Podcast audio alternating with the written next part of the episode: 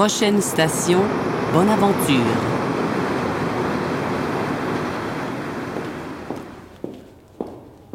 Salon du livre de Montréal, jour 2.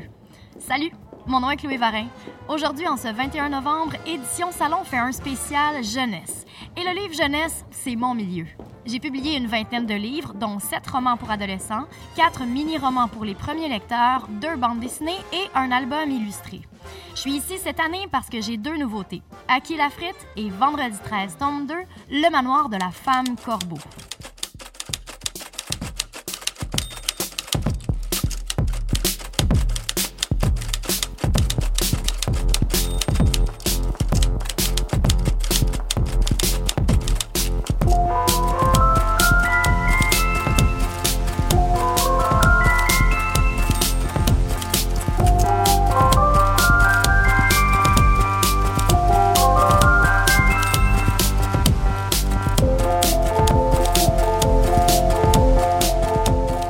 Le but de ce podcast est de vous inviter à passer au Salon du Livre de Montréal. Au fond, nous, ce qu'on veut, c'est vous faire vivre une expérience immersive, une visite auditive dans les stands, les allées, mais aussi dans quelques lieux moins fréquentés du salon.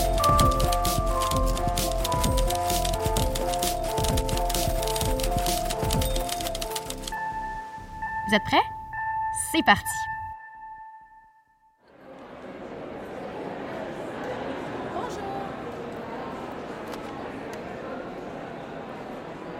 Je reçois une de mes personnes préférées du milieu du livre.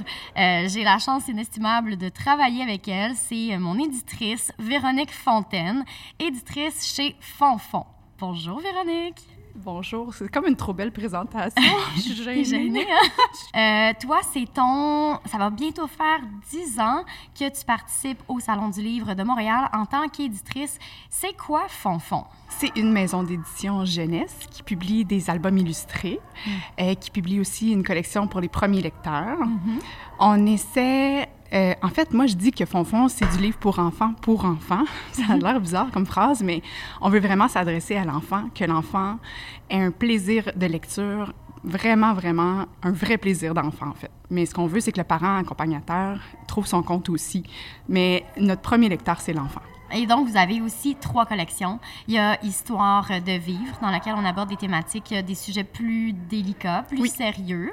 Histoire de rire et Histoire de lire, comme tu disais, pour les premiers lecteurs. Et euh, pour toi, c'est très important que tout soit fait au Québec de façon euh, éthique. Tu, euh, tu traites bien tes créateurs, auteurs, illustrateurs, et c'est tout est, imprimé au Québec aussi. Oui. Pourquoi c'est si important pour toi?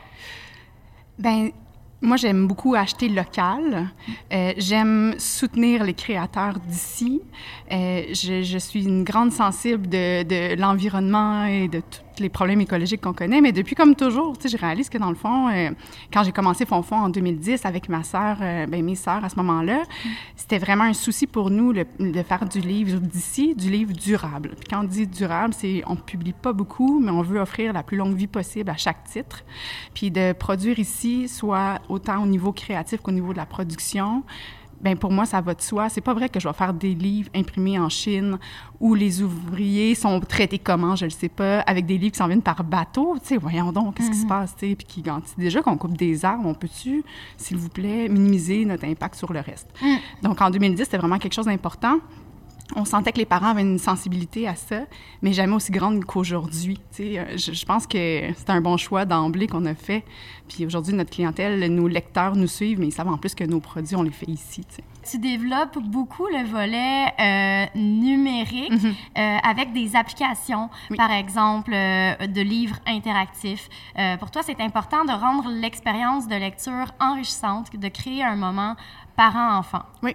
Dans une vie passée, j'étais musicienne. Puis là, je me disais, ah, mais attends, le numérique, par contre, ça offre des options que le livre papier offre pas au niveau du multimédia, au niveau du côté sonore, qui, moi, est super important.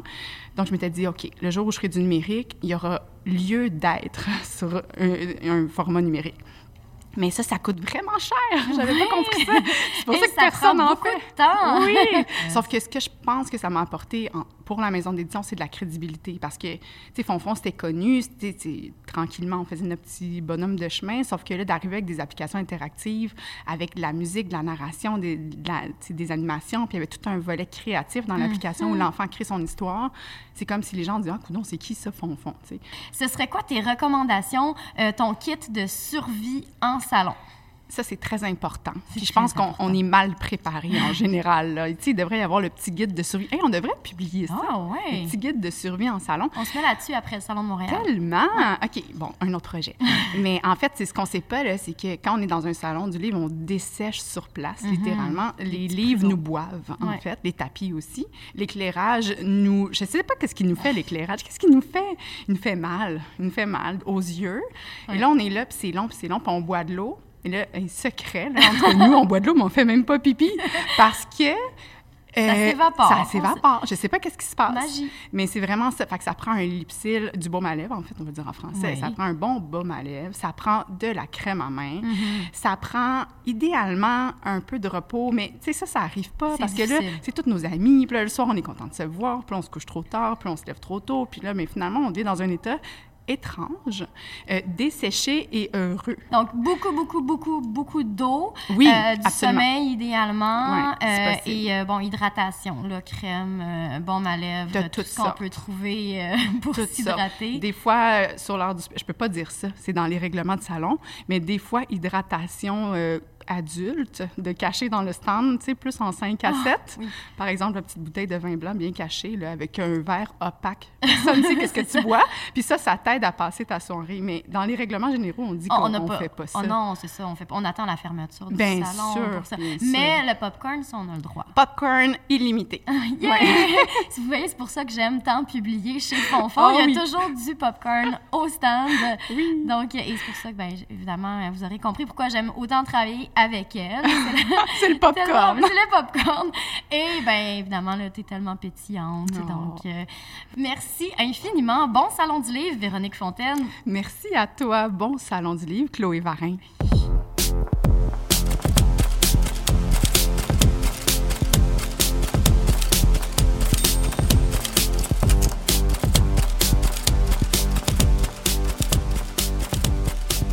Rencontrer des jeunes lecteurs pour savoir quel est leur livre préféré. Ben, Journal non dégonflé de Jeff Kenney. Mon livre préféré, c'est Dan Brown, La forteresse digitale. C'est ce que je suis en train de lire en ce moment. Euh, YouTuber de Olivier Small. Euh, moi, c'est les DIY de Miley. Prochain arrêt euh, de Simon La France. Cessez d'être gentil, soyez vrai. Je n'ai pas vraiment de livre préféré. Euh, L'œuvre complet de Léa Olivier. C'est l'enlèvement de Corinne Paquet et Fred Gill. Euh, Tigui Lapoque.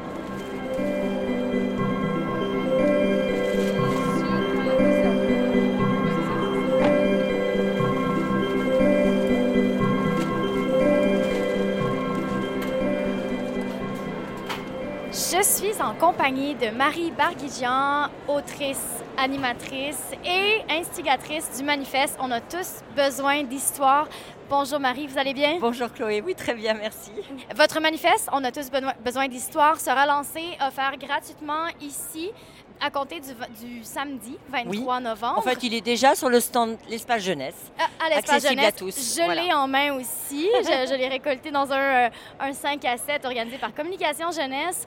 Euh, Dites-moi, bon, vous avez approché plusieurs auteurs jeunesse Oui. pour euh, être co-signataires de Mhm. votre manifeste. Euh, je pense à Simon Boulris, Élise Gravel, François Gravel, Timothée de Fombelle.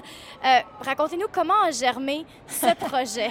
Oh là là, on va remonter à plusieurs années, donc je vais faire ça très court. Mais c'est vrai qu'il y avait une envie avec, depuis longtemps de, de rassembler un peu tout ce que j'avais fait, tout ça. Puis est venu se superposer euh, la grande question, au fond, pourquoi est-ce qu'on apprend à lire et à éc- à écrire, que je posais régulièrement à des enfants en classe et sur lesquels j'avais toujours des réponses un peu plates, à part quelques élèves qui sont vraiment passionnés puis qui disent Ah, moi j'adore lire. Mais bon, euh, autre, autre chose, c'est que euh, dans les chiffres, euh, on le sait, on n'arrive pas à créer vraiment une société de lecteurs. On a un énorme problème avec l'analphabétisme, avec le décrochage scolaire. Donc j'ai essayé de poser la question différemment. Et si on, on- on montrait que la littérature, c'est pas seulement un apprentissage et qu'on arrêtait de relier toujours ça à l'école et faire peser ce poids sur l'école, mais qu'on investissait tous les citoyens, du gouvernement jusque euh, voilà aux familles, pour euh, que tout le monde prenne conscience de l'importance des histoires. Voilà. Donc, ça, commence à la petite enfance, ça se poursuit au primaire, au secondaire, mais bien évidemment, on veut que les lecteurs soient des lecteurs pour, pour la, vie. C'est ça. Et ça, concrètement, comment est-ce qu'on y arrive? Sans lâcher. Je crois qu'on est les, meilleurs coachs de nos enfants. Euh, ce qui se passe, c'est que euh, j'ai jamais rencontré un enfant qui n'aimait pas d'histoire, ça c'est mhm. clair. Et euh, ils arrivent à l'école. Bon, déjà, il y a des différences sociales. Hein. Il y a des enfants qui ont eu beaucoup de livres et puis d'autres moins. Alors, on a déjà des choses à régler sur la petite enfance. Mais ensuite, disons que c'est des éponges. Les enfants, ça se règle, ils aiment les histoires, on continue à leur en lire. Et puis, et alors c'est drôle parce que ce matin, j'ai rencontré un élève du cégep qui m'a dit exactement ça. Il m'a dit, Marie, depuis, finalement, je suis au cégep, mais depuis la fin de mon primaire, j'ai l'impression que la place de la littérature prend de moins en moins de place dans ma vie. Parce que, bon, il fait, lisent, ils font des recherches, mais surtout les cours de français en plus euh, ne, me passionnent pas. Donc il, y a quand même quelque chose qui, manque. Il y a quelque chose auquel on ne répond pas. Est-ce que le problème, ce serait donc les lectures imposées? Est-ce qu'on devrait laisser plus de liberté quant au oh, bah choix du livre? Là, tu prêches une convaincue. Moi, je pense que vraiment, il faut, il faut ouvrir beaucoup plus.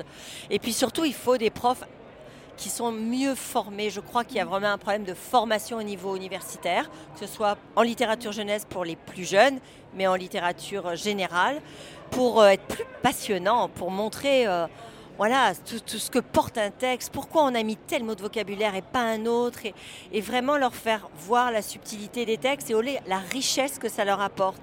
Je dis souvent, et puis euh, je le répéterai euh, au lancement samedi, que le 1% qui nous sépare des grands singes, c'est le langage.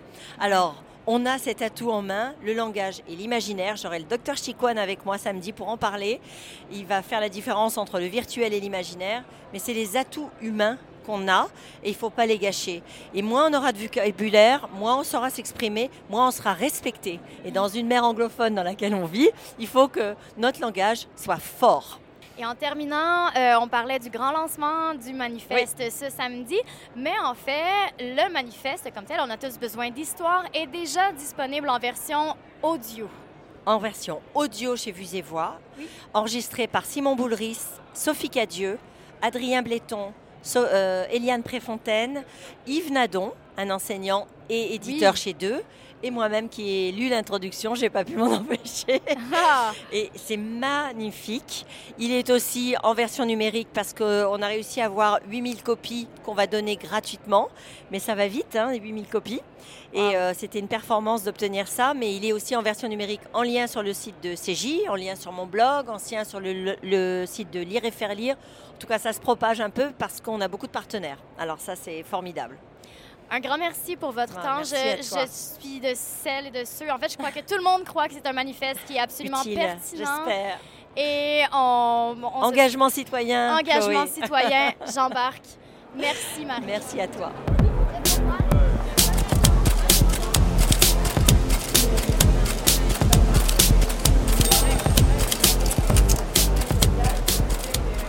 Mon prochain invité est mon plus vieil ami. Pas tant parce qu'on se connaît depuis longtemps, mais surtout parce qu'il est plus jeune-jeune. Et moi, je le lis depuis que je suis jeune-jeune, ce qui le rajeunit pas. Véritable pilier de l'édition jeunesse, il est à la fois auteur et éditeur. Robert Soulière, bonjour. Bonjour, Chloé Varin. Comment ça va?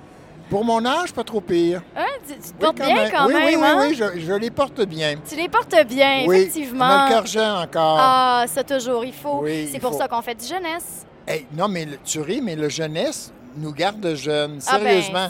parce qu'on côtoie des créateurs qui sont jeunes mhm. et on lit des, romans, des récits, des contes qui sont jeunes. Tout à fait. Et les lecteurs. Hein? Et les lecteurs qui sont jeunes aussi. Qui sont jeunes. Hein, oui. C'est pour eux qu'on écrit. Oui, oui. Mais là, tu es ici au Salon du Livre de Montréal en tant qu'auteur en tant qu'éditeur aussi. Plus éditeur, je dirais, oui. Plus éditeur. Donc, en fait, ma question, c'était quel chapeau te va le mieux ou du moins, quel chapeau cache le mieux ce début de, crâne dégarni? je dirais la tuque. la tuque. Euh, je dirais plus le chapeau d'éditeur au fil des ans. Mm-hmm. bizarrement, je trouve que je suis rendu plus un éditeur qu'un auteur. Bien que j'ai des projets aux 400 coups qui s'en viennent, tout ça, et d'autres projets personnels. Des collectifs aussi. Des collectifs aussi. Mais je me sens plus éditeur. Et éditeur, éditer, c'est créer. Je me suis aperçu de ça que éditer, c'est créer aussi. Donc, on a une, partie de satisfaction en créant euh, pour. Euh, c'est d'avoir un pouvoir aussi sur, euh, sur le livre, de, de, pouvoir avoir son œil de lecteur, son œil critique. L'œil commercial, l'œil littéraire, l'œil créateur. Et je dirais que on est plus écouté quand on est auteur-éditeur. Quand on dit, par exemple, ton roman commence au chapitre 2, ben l'auteur va plus nous comprendre, il va plus nous donner raison, entre guillemets, parce qu'on a une certaine expérience. On a les deux visions commerciales et créatrices. Donc, euh, c'est ça.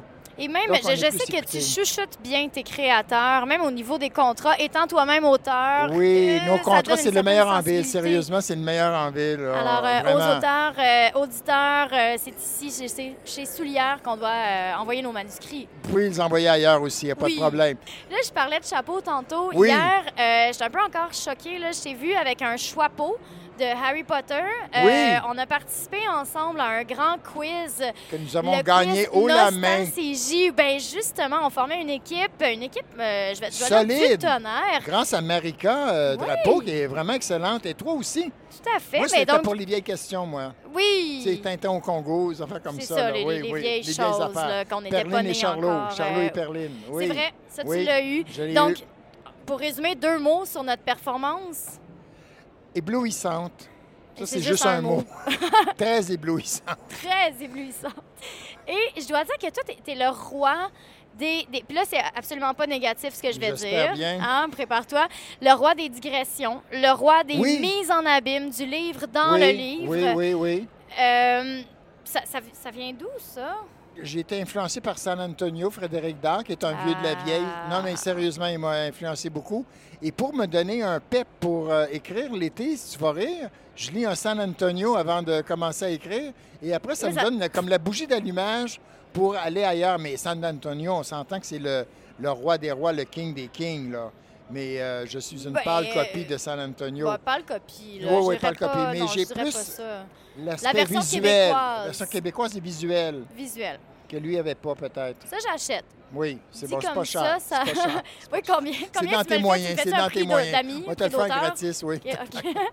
les auteurs sont pas riches. Oui, c'est ça. c'est ça qui est triste, les auteurs sont pas riches. Tu dis, hey, je fais un chèque, je dirais pas le nom, là, à quelqu'un, 1350 pièces. Hmm. Tu dis, sacrifice, 1350 pièces pour X livres et des mois de travail pour 5, 6, 7, 8 titres. Ça n'a aucun sens. Le marché est vraiment trop petit. Mhm. Pas assez de lecteurs, trop de livres. On le fait pour, la, passion. Oui, oui, c'est vrai, on le fait pour la passion. Et la bonne raison, c'est quoi? La passion. Évidemment. Une dernière question, parce que là, ici, on a le réalisateur. Salut Mathieu, qui est un grand fan de, la série euh, bon, Les cadavres, donc Cadavres de classe, etc. Et là, on voudrait savoir ici, là, euh, émission, euh, édition salon, va-t-il, peut-on espérer un cadavre de salon pour 2020? 2020, non. Mais j'avais le titre il y a déjà 4-5 ans qui s'appelait Un cadavre assassiné. Ah! Déjà, quand même, quelque chose là. Est-ce que c'est approuvé ou. C'est approuvé? Oui, mais il faut l'écrire. Mais écrire, c'est long, hein? C'est, ben euh, un cadavre, là, c'est une année, une année et demie mm-hmm. à temps perdu. Puis euh, mon, mon, autre temps perdu, c'est d'être éditeur. Donc, le temps que je ne consacre pas à mes livres, je ne le euh, consacre pas aux, aux, auteurs de la maison et vice-versa. Là. Tout à Donc, il y a ça aussi. Donc, est-ce qu'on met le projet de cadavre au salon dans la, poubelle du salon du livre? Non, non, on le met sur la glace. Ah, sur la glace. Bien, merci beaucoup, Robert merci, Chloé. Ça a été un prochaine. plaisir ben oui. On été sérieux, j'ai été sérieux ben quand même. je suis vraiment impressionnée je suis comme par ça, moi, avec un micro. Oui, avec un, Avec un crayon différent. Oui, oui, oui. je vais te mettre un micro sous le nez plus souvent. Euh, j'aimerais pas ça. OK. C'est noté. Bonne soirée. Merci, toi aussi. Bye.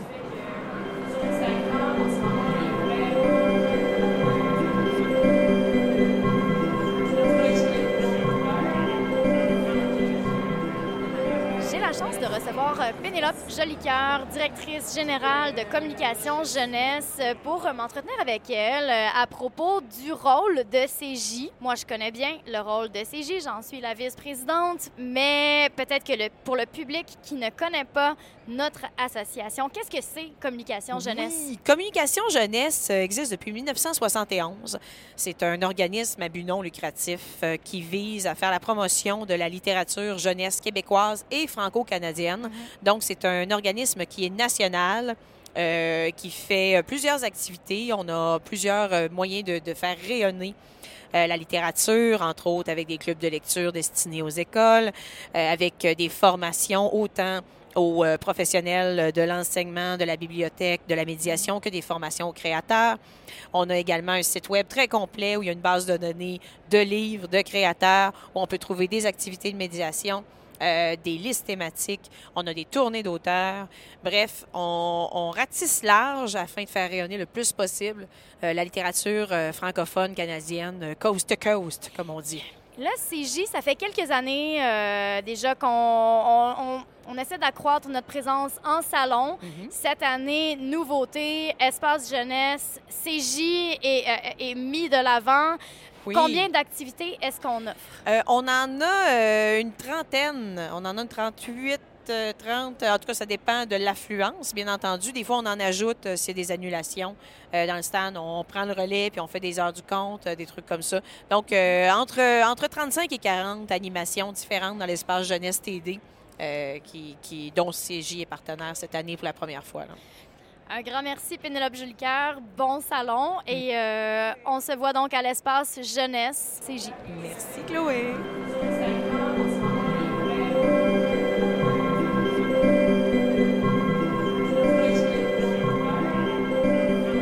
Je suis présentement en compagnie d'André Poulain, une euh, auteure engagée, ancienne journaliste, euh, une personne avec qui je, partage un amour pour euh, la biodiversité, un engagement environnemental. On a eu une belle discussion d'ailleurs sur scène hier au Salon du Livre de Montréal et j'avais encore plein de questions à lui poser. Donc elle a accepté si gentiment, généreusement de répondre encore une fois à mes questions. Bonjour André, comment ça va? Bonjour, ça va très bien. Oui, super. Donc invité d'honneur euh, du Salon du Livre de Montréal.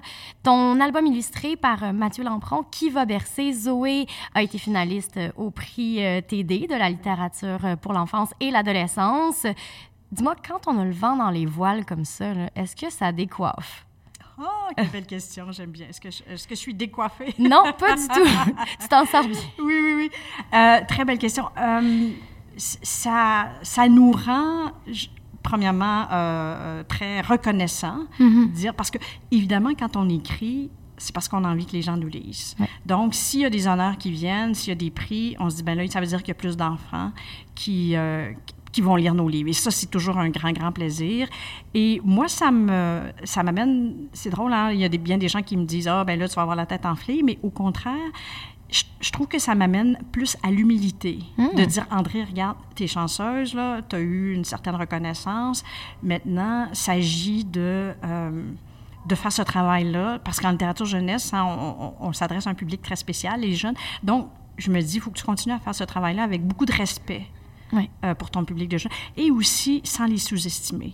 Tout à fait. Oui, très, très important. Et qui va bercer Zoé, justement, c'est, pas, pas un livre facile. C'est, inspiré d'un programme qu'on trouve dans les hôpitaux euh, au Québec et ailleurs au Canada, où les bénévoles vont bercer des bébés à la pouponnière. D'accord? Souvent, c'est des bébés qui sont malades ou parfois, c'est les mamans des bébés qui sont malades. Donc, le, qui va bercer Zoé, c'est un, un, monsieur âgé qui a perdu son épouse, donc il est en deuil, il a, il a beaucoup de peine, et sa voisine infirmière lui dit Viens bercer des bébés, ça va te faire du bien. il ne veut pas, il veut non, pas. Il donc, c'est pas une histoire facile. Ça parle de deuil, ça parle d'empathie aussi. Mm. Mais, encore une fois, l'accueil que les enfants ont fait à cette histoire-là m'épate et m'étonne aussi parce que je me disais, ça, ça va être un livre qui va être porté par des adultes, par des enseignants, mais non. Ça touche leur sensibilité, leur empathie. Oui, absolument. Uh-huh. Et même au niveau des illustrations de Mathieu Lampron, on sent, parce qu'on on passe, il y a une belle transition entre le noir et le, gris, en fait, jusqu'à la couleur quand le, personnage... Euh, euh, Retrouve la joie. C'est ça. Oui, on s'est servi, en fait, dans, dans cet album-là, au niveau des illustrations, de la couleur comme symbole. Mm-hmm. Parce que tout très le début de l'histoire, oui, est en bleu-gris, monochrome, parce qu'il est en deuil, il a de la peine. Et dès qu'il commence à toucher le bébé, même la, page finalement où il touche pour la première fois le bébé, on voit sa main prendre la couleur. Et c'est fascinant parce que même les tout petits en première année, ils me disent oh, il y a de la couleur sur sa main. Ils le voient tout de suite. Ah, ils remarquent tout, hein, les détails. ah oui. Est-ce que pour toi, le livre, c'est un outil? Disons, pour les parents, pour les éducateurs, pour les jeunes même, euh, d'aborder certains sujets plus délicats? Est-ce que par la littérature, par la fiction, euh, ça nous permet justement d'aller dans des zones plus tabous? Absolument, absolument à 100% Les livres, c'est vraiment euh, des instruments. J'hésite à dire le mot outil parce que ça a l'air d'instrumentaliser la lecture, mais c'est vraiment des façons fabuleuses d'aborder avec les enfants toutes sortes de sujets, des sujets drôles, des sujets difficiles, mm-hmm. des sujets délicats. Euh, moi, je viens de publier un livre qui parle de, du manque de toilettes dans le mm-hmm. monde. Hein. C'est un, problème qui touche à la dignité des gens, à la honte. On parle de gens qui vont faire caca dans le champ la nuit. C'est un sujet extrêmement délicat. Mais Et que tu abordes magnifiquement dans Enterrer la Lune. Hein, par, De par la poésie, ça a été ton moyen, en fait, de, de traiter de ce, sujet délicat. Mais je reviens parce que je trouve que c'est une, très, très belle question sur, comment les livres peuvent aider à la fois les parents et les enseignants. Et moi, c'est ma grande, grande, euh, je pourrais dire, ma, ma, grande obsession depuis quelques années parce que je sens que euh, les jeunes, on, on vit on vit dans un monde, les jeunes vivent entourés d'écrans. Mm-hmm. on, on, est à l'ère du visuel, ils ont la tablette, le téléphone, la Wii, les jeux vidéo, c'est fou. Demandez à un jeune de 10 ans, veux-tu un roman ou veux-tu une tablette? Qu'est-ce qu'il va répondre? Donc, je pense que les familles aussi s'éloignent beaucoup de la lecture. Les parents eux-mêmes sont débordés. Les parents sont sur leur tablette. Et euh, ça, c'est vraiment, je pense, des, des occasions en or ratées de, de, de, vivre en famille des moments de lecture qui peuvent être tellement riches à tous les niveaux. Riches au niveau du rapprochement avec l'enfant, de créer des, moments, des souvenirs de famille, de créer des liens, de mieux comprendre son enfant, d'apprendre à le connaître. Lis un album avec ton enfant, tiens, lis qui va bercer Zoé et regarde comment il va réagir. Tu vas découvrir peut-être des choses chez ton enfant. C'est absolument fabuleux. Et ça, vous savez, les, les, euh, les études le disent la, tradition des parents qui mm. lisent à leur enfant avant d'aller dormir, c'est souvent c'est pour les enfants d'âge préscolaire, se perd les, les, parents ont moins de temps, les parents sont sur leur tablette, leur téléphone. Donc, la lecture se perd. Moi, je pense que comme société, on a besoin, on a besoin d'une campagne nationale pour la lecture. On n'en a pas. Il y a d'autres pays qui en ont. Les États-Unis ont une campagne nationale de lecture à voix haute, hmm. une fois par année. Ils investissent des millions de dollars dans cette campagne-là. pour Et ça fonctionne. Oui, c'est tellement important de rappeler aux parents l'importance de la lecture et aussi la beauté la chose. C'est tellement un moment privilégié, parent-enfant. Puis c'est beau de voir son enfant, justement, réagir à une nouvelle réalité qui n'est pas la sienne. Si on revient à, pour euh, bercer Zoé. Euh, qui va bercer Zoé. Qui va bercer Zoé, désolée. Les enfants sont peut-être pas conscients, justement, que les, que les personnes âgées aussi vivent euh, des deuils, de la tristesse. souvent, l'enfant, justement, va, penser à, sa réalité, mais là, d'être mm-hmm. confronté comme ça à d'autres générations, à d'autres réalités, c'est extrêmement riche. Oui, absolument. Moi, j'aborde beaucoup dans mes livres, moi je suis une ancienne journaliste, donc je m'inspire beaucoup de l'actualité pour écrire des, des livres, et j'aborde aussi souvent des thèmes qui sont loin du vécu des enfants. Euh, on en a déjà parlé. Moi, mhm. pour moi, ma conception de la littérature jeunesse, je vois ça comme une fenêtre. Je leur ouvre une C'est pas un miroir. Hein. Il, y a des, il, y a des, livres miroirs où ils se retrouvent, ils se reconnaissent. mais il y a des livres qui les amènent ailleurs, qui leur font découvrir d'autres horizons. Alors, moi, c'est ce que j'aime offrir aux Mm. jeunes. Je peux vous en nommer quelques titres. Enterrer la lune, c'est un excellent, oui, exemple. Qui parle à des, des, des jeunes dans- dans- dans- en Inde, dans un, dans un village très pauvre qui n'ont pas accès aux toilettes. J'ai écrit un livre qui s'appelle Il n'y a pas de place chez nous, qui est publié chez Mhm. Québec Amérique. C'est un Les album migrants. qui, en fait, qui parle de réfugiés. Oui, de Deux réfugiés, frères qui quittent vrai. leur pays en guerre. J'ai écrit, j'ai publié à- au 400 coups un album qui s'appelle Pablo trouve un trésor, Oui. qui parle du travail des enfants d'un frère et d'une sœur qui travaillent euh, comme les en- on les appelle des enfants chiffonniers. Oui. Ils travaillent sur une montagne de déchets. J'ai publié aussi euh, un livre, un album qui s'appelle Manchot au chaud. Ça, c'est chez Isatis. Et ça raconte euh, une catastrophe qui est survenue en Nouvelle-Zélande en 2011. C'était une marée noire. Comment un, euh, un pétrolier a déversé un accident, puis le pétrole s'est déversé dans l'océan, et les manchots ont été très, très affectés. Hum, donc, les conséquences écologiques Oui, sur voilà. justement les animaux, sur la... Donc, vous voyez, c'est des thèmes très diversifiés et souvent qui sont loin du vécu des enfants, mais quand on leur raconte, surtout par le biais des histoires, ils sont toujours fascinés, ils sont intéressés. Donc, à Et la fois pour les parents et pour les enseignants, c'est des outils extraordinaires. Et ça, c'est sûrement une, une déformation professionnelle de l'ancienne journaliste qui, euh, qui ressurgit ici et là le temps d'une histoire. euh, raconter un bon parler d'actualité ou de d'histoire euh, oui, réelle Oui, j'aime ça, j'aime ça. Mais la grande question, quand je- quand j'ai une idée, qui- quand j'ai un thème qui me tente. Par exemple, j'ai publié un roman chez Bayard qui s'appelle J'avais tout prévu sauf les belugas. Oui. Qui parle de la disparition des belugas dans le Saint-Laurent. Donc, le grand défi comme auteur, et c'est aussi ce qui rend le travail excitant et jamais pareil, c'est comment maintenant je vais aborder cette- ce thème-là dans une histoire? Parce que le but, c'est pas de faire des sermons, de moralisateur, moraliser. Donc, le but, c'est vraiment d'accrocher le jeune avec une histoire intéressante. Oui. OK? Il va, qui, va avoir- qui va lui donner envie de, de- de continuer à lire. Et ça n'a pas l'air comme ça, mais c'est excessivement drôle quand même aussi. Je trouve que c'est- amusant, c'est le ton est rigolo. Ah, dans J'avais tout Dans prévu, J'avais tout prévu, c'est ça. Tu sais, le, le thème est, est, est- est sombre par moments. Oui. Euh, on a Thomas qui, euh, qui cherche à reprendre contact avec sa maman Oui. qui l'a abandonné. Donc, on parle des belugas euh, qui sont en voie d'extinction et tout. Mais pourtant, la façon que tu as de raconter cette histoire est très, très divertissante pour un adolescent. Merci. Merci. Je- je- je- J'essaie beaucoup. Pour moi, l'humour, c'est pas quelque chose qui vient facilement. Souvent, Mm. mes filles me disent Ah, maman, t'es pas drôle. De- des tes blagues sont plates. Dans les, dans les livres, j'y travaille beaucoup. Il y a des auteurs jeunesse qui sont très, très drôles. Ouais. Je pense naturel. Je pense à quelqu'un comme Élise Gravel. Ouais, On lit, puis on rit, on rit, on rit. Moi, ça me vient pas. Mais parce que souvent, je présente des thèmes tellement sérieux, je me dis OK, André, là, il faut quand même alléger ton histoire. Essaie de trouver certains éléments plus humoristiques. Mhm. Mais je travaille fort. Oui, ou même dans la mise en page, parce qu'on parle ici de la collection Zèbre chez Bayard, qui mise beaucoup justement sur l'aspect euh, graphique, rendre ça attrayant pour les jeunes lecteurs. Et là, on parle de J'avais tout prévu, euh, sauf les belugas, mais euh, ce qui est important de mentionner, c'est que c'est d'une certaine façon, en fait, c'est la suite de la plus grosse poutine du monde. Et Aussi chez Bayard, oui. aussi chez Bayard, dans la collection Zèbre, Oui. euh, toujours. Il y a un écart de six ans entre l'apparition des deux livres. hein, euh, et justement, ben, je me demandais, euh, je te demandais même hier Oui. si tu avais tout prévu sauf écrire. J'avais tout prévu sauf les belugas. C'est une bonne question. Oui, oui, oui. Oui, j'avais, j'avais pas prévu. En fait, j'avais pas prévu ça du tout. Non. La plus grosse poutine du monde se termine sur une fin ouverte. Oui. C'est-à-dire une fin où on n'explique pas tout. Mais les jeunes, ce que j'ai appris, n'aiment pas les fins ouvertes. oups. Oui, ils Mais nous, veulent- les auteurs, on aime ça. Oui. Moi, j'aime Ah, ça. oui, ben ça, ça- je pense que ça les force à faire travailler leur imagination. À la fin de La plus grosse poutine du monde, on sait que le personnage qui, tout, le- tout le long du roman, cherche sa mère, il sait pourquoi elle est partie, il sait qu'elle est vivante, il sait où elle on sait qu'il va la revoir. Mais Ouais. je, je ne- je ne raconte pas cette rencontre. Et c'est ça que les jeunes voulaient. Mais là, je leur disais, mais imaginez-vous-le. Non, Non. ils veulent que l'auteur la raconte.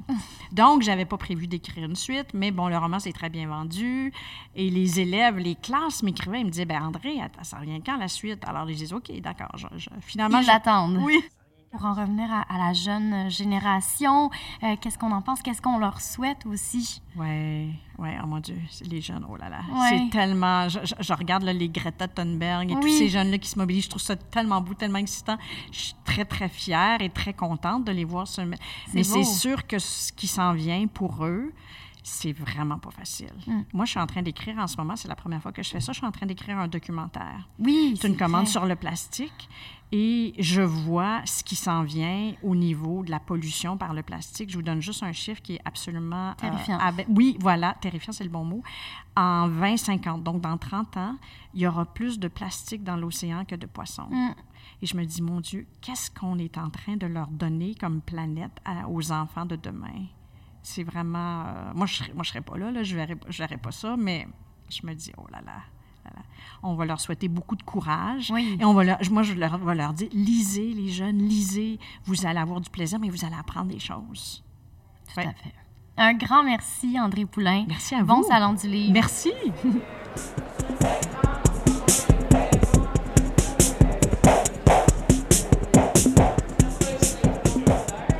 suis allée à la rencontre de visiteurs pour leur demander quel livre les a le plus marqués dans leur jeunesse.